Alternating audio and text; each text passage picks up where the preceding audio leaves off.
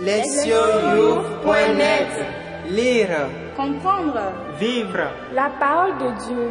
lire ou écouter chaque semaine www.lesioyou.net Troisième dimanche du temps ordinaire. Année C. Prier. Psaume.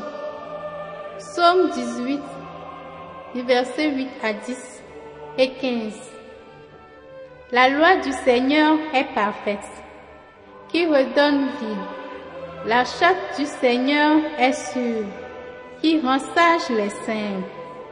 Les préceptes du Seigneur sont droits, ils réjouissent le cœur. Le commandement du Seigneur est limpide. Il clarifie le regard. La crainte qu'il inspire est pure. Elle est là pour toujours. Les décisions du Seigneur sont justes et vraiment équitables. Accueille les paroles de ma bouche, le murmure de mon cœur, qu'ils parviennent devant toi, Seigneur, mon rocher, mon défenseur. Lire la parole. Première lecture. Néhémie chapitre 8e, du deuxième verset au quatrième, du cinquième au sixième et du huitième au dixième. En ces jours-là, le prêtre Esdras apporta le livre de la loi en présence de l'assemblée, composé des hommes, des femmes et de tous les enfants en âge de comprendre. C'était le premier jour du septième mois. Esdras, tourné vers la place de la porte des eaux, fit la lecture dans le livre depuis le lever du jour jusqu'à midi, en présence des hommes, des femmes et de tous les enfants en âge de comprendre. Tout le peuple écoutait la lecture de la loi. Le scribe Esdras se tenait sur une tribune de bois, construite tout exprès. Esdras ouvrit le livre. Tout le peuple le voyait, car il dominait l'assemblée. Quand il ouvrit le livre, tout le peuple se mit debout. Alors Esdras bénit le Seigneur, le Dieu très grand, et tout le peuple, levant les mains, répondit, Amen, Amen. Puis ils s'inclinèrent et se prosternèrent devant le Seigneur, le visage contre terre. Esdras lisait un passage dans le livre de la loi de Dieu, puis les Lévites traduisaient, donnaient le sens et l'on pouvait comprendre. Néhémie le gouverneur, Esdras qui était prêtre et scribe, et les Lévites qui donnaient les explications, dirent à tout le peuple, Ce jour est consacré au Seigneur votre Dieu. Ne prenez pas le deuil, ne pleurez pas. Car ils pleuraient tous en entendant les paroles de la loi.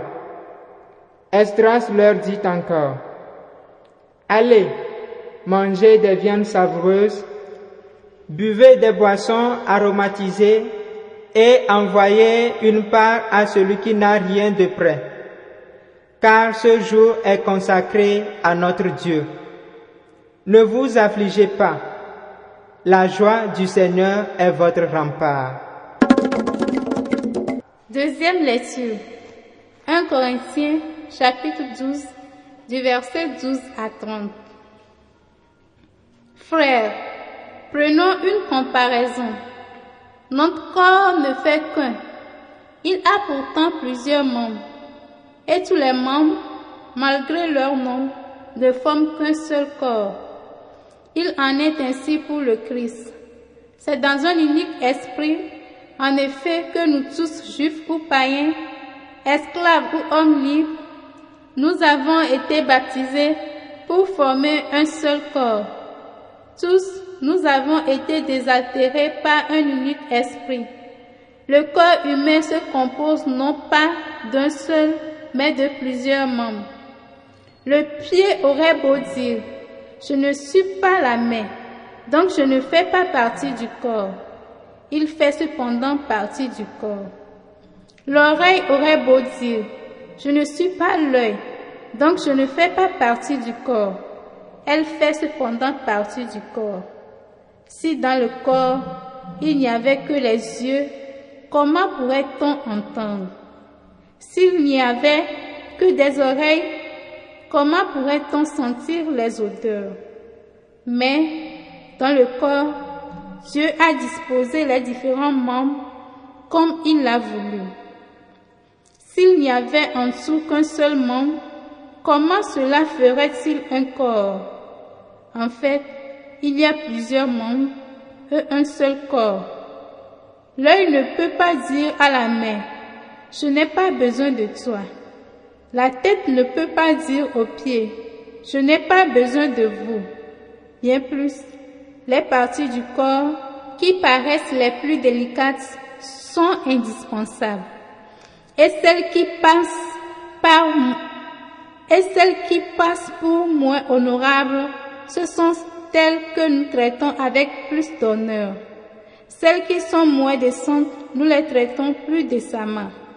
Pour celles qui sont décentes, ce n'est pas nécessaire. Mais en organisant le corps, Dieu a accordé plus d'honneur à ceux qui, à ceux qui en est dépourvu. Il a voulu ainsi qu'il n'y ait pas de division dans le corps, mais que les différents membres aient sous le souci les uns des autres. Si un seul membre souffre, tous les membres partagent sa souffrance. Si un membre a, si un membre est à l'honneur, tout partage sa joie. Or, vous êtes corps du Christ et chacun pour votre part, vous êtes membre de ce corps. Parmi ceux que Dieu a placés ainsi dans l'Église, il y a premièrement des apôtres, deuxièmement des prophètes, troisièmement ceux qui ont charge d'enseigner. Ensuite, il y a les miracles, puis les dons de guérison, d'assistance, de gouvernement, le don de parler diverses langues mystérieuses. Tout le monde, évidemment, n'est pas apôtre. Tout le monde n'est pas prophète, ni chargé d'enseigner. Tout le monde n'a pas à faire des miracles, à guérir, à dire des paroles mystérieuses ou à les interpréter. Évangile. Luc chapitre 1er, du premier verset au quatrième, chapitre 4e, du quatorzième verset au vingt-et-unième. Beaucoup ont entrepris de composer un récit des événements qui se sont accomplis parmi nous, d'après ce que nous ont transmis ceux qui, dès le commencement, furent témoins oculaires et serviteurs de la parole.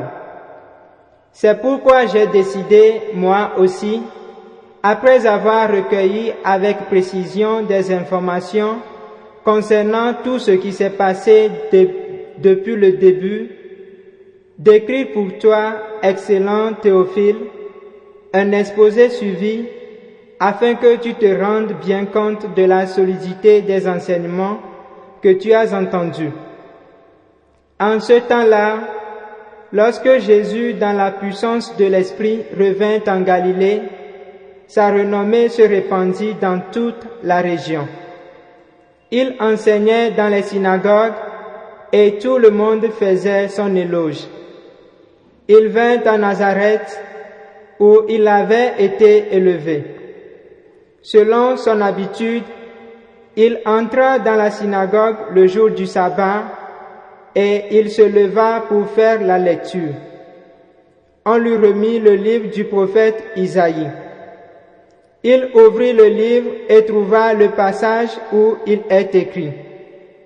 L'Esprit du Seigneur est sur moi parce que le Seigneur m'a consacré par l'onction. Il m'a envoyé porter la bonne nouvelle aux pauvres, annoncer aux captifs leur libération et aux aveugles qu'ils retrouveront la vue, remettre en liberté les opprimés, annonçait une année favorable accordée par le Seigneur. Jésus referma le livre, le rendit au servant et s'assit. Tous, dans la synagogue, avaient les yeux fixés sur lui. Alors, il se mit à leur dire, Aujourd'hui s'accomplit ce passage de l'Écriture que vous venez d'entendre. Entendre la parole. Le thème. Libération de l'ignorance. Avec ce troisième dimanche du temps ordinaire, guidé par l'évangile de Luc, nous commençons notre voyage à travers le ministère de Jésus. Dans la première étape, nous examinerons le début de la mission de Jésus, qui révèle que l'un de ses principaux buts était de libérer le peuple de l'ignorance. En effet, c'est l'un des objectifs principaux de nombreux grands leaders religieux. La première lecture est tirée du livre de Néhémie. Néhémie était un gouverneur énergique et très capable de Juda vers 450 avant Jésus-Christ. Responsable du développement de son pays dans les années qui suivirent l'exil à Babylone. Il reconstruit les murs de Jérusalem. Il a mené une vaste réforme sociale et il a réorganisé le temple en difficulté de fonctionnement qu'il avait récemment reconstruit. Esdras était un prêtre et un érudit religieux qui a travaillé aux côtés de Néhémie. Il a été responsable d'une profonde réforme religieuse. Ensemble, ils ont relevé Juda et son peuple du chaos, de l'indifférence religieuse et de la pauvreté. Le passage d'aujourd'hui nous donne un aperçu du travail d'Estras. Bien que l'exil eût pris fin depuis près d'un siècle, tout allait mal pour Judas et ses habitants. La confusion religieuse, l'anarchie, l'indifférence religieuse et l'adaptation aux pratiques païennes et les coutumes ont été répandues. La réforme religieuse était absolument nécessaire. La réforme d'Estras fut inaugurée par une grande cérémonie publique. Il rassembla les habitants et leur lut publiquement le texte du livre de la loi. Il s'agissait de la Torah, les cinq premiers livres de la Bible, qui contiennent une définition exhaustive de l'identité juive le mode de vie propre à eux. La réponse du peuple à ce qu'ils ont entendu était un Amen solennel, suivi d'un acte d'adoration. Ils ont reçu et accepté les paroles de la Torah comme paroles et lois de Dieu. Ensuite, Estras et ses assistants ont expliqué et interprété la signification et les implications de cette loi dans la vie quotidienne des Juifs. Les gens ont répondu avec gémissement et pleurs, en reconnaissant que leur mode de vie était loin des voies de Dieu. Mais Esdras les a appelés à fêter et se réjouir. Au lieu de rester rivés sur leurs erreurs du passé, il veut qu'ils se réjouissent à cause de leur libération de l'ignorance des voies de Dieu. Guidé par la loi de Dieu et équipé de sa connaissance, le peuple de Juda peut maintenant commencer à travailler pour son renouvellement interne comme peuple de Dieu. La deuxième lecture se poursuit avec la présentation de la manière dont Paul traite les problèmes de division et de détournement de dons charismatiques dans la communauté de Corinthe. Il a expliqué que tous les dons, bien que différents, sont complémentaires et indispensables. Pour expliquer cela, il a utilisé l'image du corps humain qui se compose de différentes parties. Chacune de ces parties est conçue pour exercer une fonction propre à elle, mais c'est seulement ensemble qu'elles peuvent faire fonctionner correctement l'ensemble du corps. Par ailleurs, Paul rappelle que certains organes du corps considérés comme faibles et moins dignes reçoivent une attention encore plus grande que les autres. Ces images très simples et ces allusions servent à souligner plusieurs points cruciaux concernant la communauté chrétienne. Tout d'abord, Paul enseigne aux Corinthiens que par le baptême et le don de l'Esprit, ils sont devenus membres d'un corps, peu importe leur ancien statut social ou ethnique, ils forment maintenant un nouveau corps. Leurs dons individuels servent à faire que ce nouveau corps puisse fonctionner comme un en harmonie. Les divers dons et ministères de la communauté sont le résultat de la création délibérée de Dieu pour l'Église. Ils sont censés être complémentaires en service mutuel. Il est vrai que certains dons et ministères sont plus importants que d'autres. Par exemple, l'apostolat prévaut sur le palais en langue. Pourtant, un chrétien n'est pas censé posséder les dons qui ne lui ont pas été donnés. Tous ne peuvent pas être apôtres. Pourtant, tous les ministères sont égaux en dignité sinon en importance. Dieu a donné les dons aux Corinthiens selon son propre dessein et sa volonté. Et il ne devrait pas essayer de changer cela. Par ailleurs, Paul considère la communauté chrétienne comme une unité intrinsèque tellement interconnectée que si un souffle, tous ressentent la douleur. Et quand l'un est honoré, tous se réjouissent.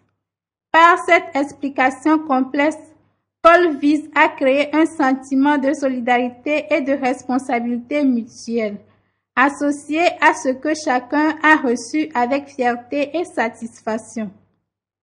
Il entend aussi les sortir de leur vie de leur vue bornée sur leur importance individuelle vers une perspective large et libératrice de leur vie en tant que membre organique d'une communauté. Paul savait qu'une telle connaissance, si elle est appliquée, mettrait fin aux divisions et concurrences malsaines.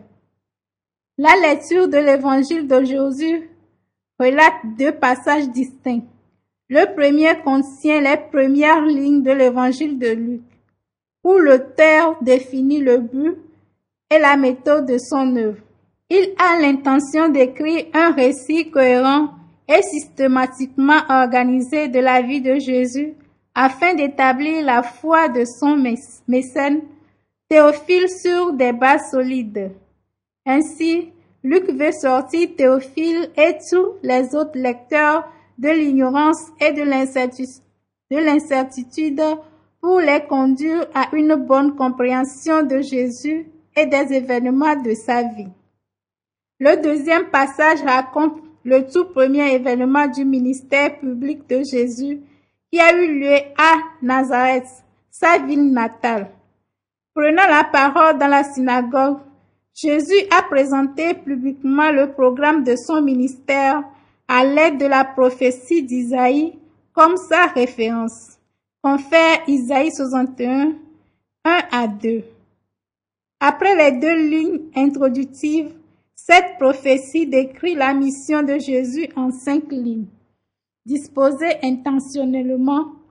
La première et la cinquième ligne définissent la mission de Jésus comme proclamation de la bonne nouvelle et de l'année de la faveur de Dieu. La deuxième et la quatrième ligne se focalisent sur la libération des captifs et des opprimés. L'enseignement central et troisième assertion décrit Jésus comme celui par qui les aveugles retrouveront la vue. Dans un tel arrangement littéraire parallèle, l'élément central est toujours le plus important et transmet le message le plus significatif. Ainsi, la mission principale de Jésus sera de libérer le peuple de sa cécité. C'est exactement ce qui a été déjà dit à son sujet dans, les prophéties de Zacharie et Siméon. Luc 1, verset 71 et 2, Verset 32. Jésus est venu pour sortir les peuples de leur ignorance, pour les amener à la lumière libératrice de la connaissance de Dieu, des chemins du royaume de Dieu et du plan du salut de Dieu pour l'humanité. Son ministère entier jusqu'aux portes de Jérusalem sera principalement axé sur l'enseignement et la révélation de Dieu à travers ses paroles et ses actes. Luc savait que c'était l'objectif de Jésus. Par conséquent, il a écrit son évangile afin que Théophile et les autres chrétiens puissent fonder leur foi sur une compréhension saine et claire de qui était Jésus, de ce qu'il faisait et de ce qu'était son but dans le monde. Les lecteurs d'aujourd'hui se focalisent sur le thème de la libération de l'ignorance. Esdras commence sa réforme religieuse en enseignant au peuple la loi de Dieu qui définit leur mode de vie, afin qu'ils puissent être le peuple de Dieu non seulement de nom, mais aussi en vérité. Paul combat la division des Corinthiens en expliquant la nature de leur communauté. Il espère que cette connaissance leur permettra de croître et d'utiliser leurs dons dans le droit chemin. Luc a écrit son évangile pour procurer à Théophile et aux autres lecteurs une compréhension saine de Jésus et de sa mission. Jésus lui-même a défini son objectif comme celui de sortir les gens de leur cécité pour les diriger vers la connaissance de Dieu et de ses voies. Les deux, Luc et Jésus, savaient que la foi a besoin d'une assise solide pour sa compréhension. Le psalmiste est du même avis en annonçant que les préceptes du Seigneur sont droits, ils réjouissent le cœur. Le commandement du Seigneur est limpide, il clarifie le regard. Écoutez la parole de Dieu. La lutte pour la libération a toujours été une des forces motrices de l'humanité. Tout au long de l'histoire, des individus et des nations ont constamment combattu pour se libérer de l'oppression politique, des difficultés économiques, de l'analphabétisme et de la maladie et de l'abus. L'ignorance et la, et la confusion peuvent aussi compter parmi les forces oppressives qui menacent la vie humaine et la dignité. Il suffit de rappeler le danger actuel de fausses nouvelles qui, en manipulant les médias sociaux, constituent aussi un danger pour la liberté de la société et des individus. En tant que chrétiens, nous devons toujours être reconnaissants à Dieu et apprécier la grâce de la connaissance et de la compréhension de Dieu et de ses voies qui nous a été révélée par Jésus et par l'Écriture. Cette révélation continue parmi nous par le biais de l'Esprit Saint et de l'Église. En tant que chrétiens, nous avons été équipés avec tous les outils et les moyens nécessaires pour être à l'abri de la confusion et de la manipulation de faux docteurs, des idéologies erronées et des influences culturelles préjudiciables. Malheureusement, beaucoup d'entre nous aujourd'hui fournissent très peu d'efforts pour approfondir leur compréhension de la foi et de l'écriture.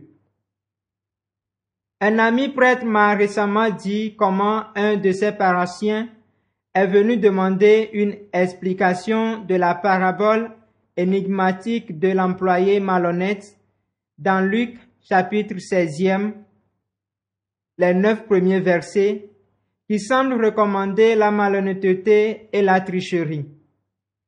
Après que le prêtre eut passé un certain temps expliquant cette parabole difficile, le paroissien enfin agita sa main dans un geste de résignation, disant C'est tout simplement trop difficile. je me contenterai juste d'écouter ces lectures et ne pas de trop penser.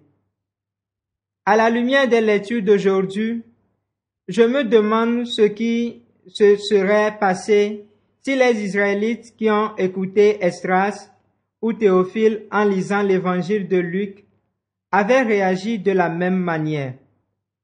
Il est vrai que plusieurs aspects de notre foi et certains passages de l'écriture sont difficiles à comprendre avec notre esprit moderne. Mais c'est vrai aussi pour les gens de l'époque d'Estras, pour les Corinthiens et pour Théophile et ainsi que les autres chrétiens. Comprendre le sens de la parole de Dieu et de ses voix a toujours été un défi pour les gens à toutes les époques. Ceci parce que les voix de Dieu sont bien au-delà de nos simples croyances quotidiennes, de nos coutumes et de notre façon purement humaine de penser. Par conséquent, nous devons déployer un effort considérable pour croître au-delà de notre pensée enfantine et purement humaine et atteindre la maturité et la compréhension chrétienne de la vie. Beaucoup de chrétiens viennent à l'Église à la quête des miracles, du divertissement et des réponses simples. Mais la, maturation de la foi ne peut pas se limiter uniquement au niveau des socialisations et des routines insensées. Luc n'a pas écrit son évangile pour que les gens sautent et crient mais pour conduire ses lecteurs chrétiens à comprendre Jésus, ses paroles et leurs propres racines. Heureusement, aujourd'hui, nous avons accès à une grande variété de matériel éducatif et des personnes ressources dans nos, paroisses et communautés. Une grande variété de programmes de formation et de guides est offerte sur Internet par exemple, lexio.youth.net. C'est surprenant, cependant, de voir combien peu d'entre nous sont disposés à consacrer leur temps et leur énergie à consulter et à faire usage de ces ressources et ces possibilités. Nous préférons le divertissement et la socialisation à l'étude et la prière. Mais une vie chrétienne équilibrée et solidement fondée a besoin de tous les deux. Nos activités sociales et communautaires doivent conduire à une prise de conscience de qui nous sommes et pourquoi nous nous réunissons en tant qu'Église. La liturgie d'aujourd'hui nous invite à examiner quel usage faisons-nous des connaissances et des ressources qui nous sont offertes par l'Écriture et l'Église. Ce sont des moyens pour nous faire sortir de l'ignorance, nous rendre de plus en plus matures et pour nous protéger contre la tromperie et la manipulation. Proverbe. Ne pas savoir est mauvais, mais ne pas souhaiter savoir est pire. Agir, s'examiner. Quand était la dernière fois que j'ai participé à une activité éducative dans ma paroisse, comme un atelier ou un programme de formation? Quelles sont les nouvelles intuitions sur l'écriture et l'enseignement de l'Église que j'ai eues récemment? Il faut nommer quelques-unes. Répondre à Dieu. Dans ma prière quotidienne, j'exprimerai constamment ma gratitude à Dieu pour s'être révélé lui-même et son Fils à moi et pour m'avoir donné l'écriture et l'Église pour me guider. Répondre à notre monde. J'identifierai et je lirai systématiquement un livre qui m'aidera à approfondir mes connaissances et la compréhension d'un livre biblique choisi. En tant que groupe, nous organiserons une activité éducative, un atelier ou une étude de la Bible pour nous aider à comprendre la méthode utilisée par Saint Luc pour mener Théophile et les autres chrétiens à une foi plus profonde. Priez. Seigneur Dieu, toi seul es la source de la vraie connaissance et de sagesse. Avec une profonde reconnaissance, nous te remercions d'avoir choisi de te révéler à nous et à nous instruire sur la façon de vivre une vie vraiment humaine et chrétienne en suivant tes chemins. Tu as tracé les routes qui peuvent nous conduire à toi. Garde-nous sur ces routes et donne-nous la bonne compréhension de tes voies. Que ta parole soit la lampe pour nos pas. Amen.